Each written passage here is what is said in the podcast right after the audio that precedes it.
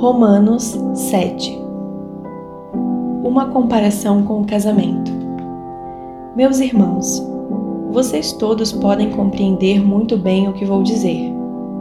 Vocês conhecem as leis e sabem que elas só têm poder sobre uma pessoa enquanto essa pessoa está viva. Por exemplo, a mulher casada está ligada pela lei ao marido enquanto ele estiver vivo. Mas se ele morrer, ela estará livre da lei que a liga ao marido. De modo que, se ela viver com outro homem enquanto o marido estiver vivo, ela será chamada de adúltera. Mas se o marido morrer, ela estará legalmente livre e não cometerá adultério se casar com outro homem. O mesmo acontece com vocês, meus irmãos. Do ponto de vista da lei, vocês também já morreram, pois são parte do corpo de Cristo, e agora pertencem a Ele, que foi ressuscitado para que nós possamos viver uma vida útil no serviço de Deus. Pois, quando vivíamos de acordo com a nossa natureza humana, os maus desejos despertados pela lei agiam em todo o nosso ser e nos levavam para a morte. Porém, agora estamos livres da lei, porque já morremos para aquilo que nos mantinha prisioneiros. Por isso, somos livres para servir a Deus, não da maneira antiga, obedecendo à lei escrita, mas da maneira nova, obedecendo ao Espírito de Deus. A lei e o pecado. O que vamos dizer então? Que a própria lei é pecado? É claro que não. Mas foi a lei que me fez saber o que é pecado. Pois eu não saberia o que é a cobiça se a lei não tivesse dito: não cobice. Porém, o pecado se aproveitou dessa lei para despertar em mim todo tipo de cobiça.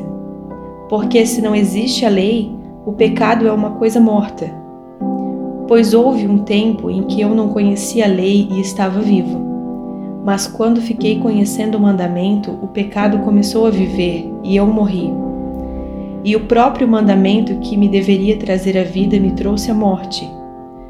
Porque o pecado, aproveitando a oportunidade dada pelo mandamento, me enganou e, por meio do mandamento, me matou. Assim, a lei vem de Deus e o mandamento também vem de Deus.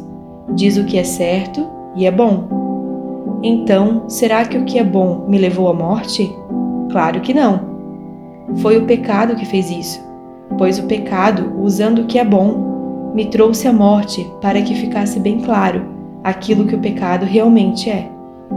E assim, por meio do mandamento, o pecado se mostrou mais terrível ainda.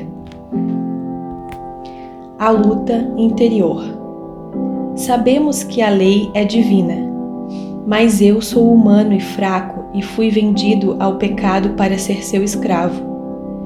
Eu não entendo o que faço, pois não faço o que eu gostaria de fazer.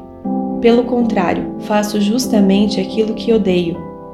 Se faço o que não quero, isso prova que reconheço que a lei diz o que é certo. E isso mostra que, de fato, já não sou mais eu quem faz isso, mas o pecado que vive em mim é que faz pois eu sei que aquilo que é bom não vive em mim, isto é, na minha natureza humana. Porque, mesmo tendo dentro de mim a vontade de fazer o bem, eu não consigo fazê-lo. Pois não faço o bem que quero, mas justamente o mal que não quero fazer é que eu faço. Mas se faço o que não quero, já não sou eu quem faz isso, mas o pecado que vive em mim é quem faz. Assim eu sei que o que acontece comigo é isto. Quando quero fazer o que é bom, só consigo fazer o que é mal. Dentro de mim eu sei que gosto da lei de Deus, mas vejo uma lei diferente agindo naquilo que faço, uma lei que luta contra aquela que a minha mente aprova. Ela me torna prisioneiro da lei do pecado que age no meu corpo. Como sou infeliz! Quem me livrará deste corpo que me leva para a morte? Que Deus seja louvado, pois Ele fará isso por meio do nosso Senhor Jesus Cristo.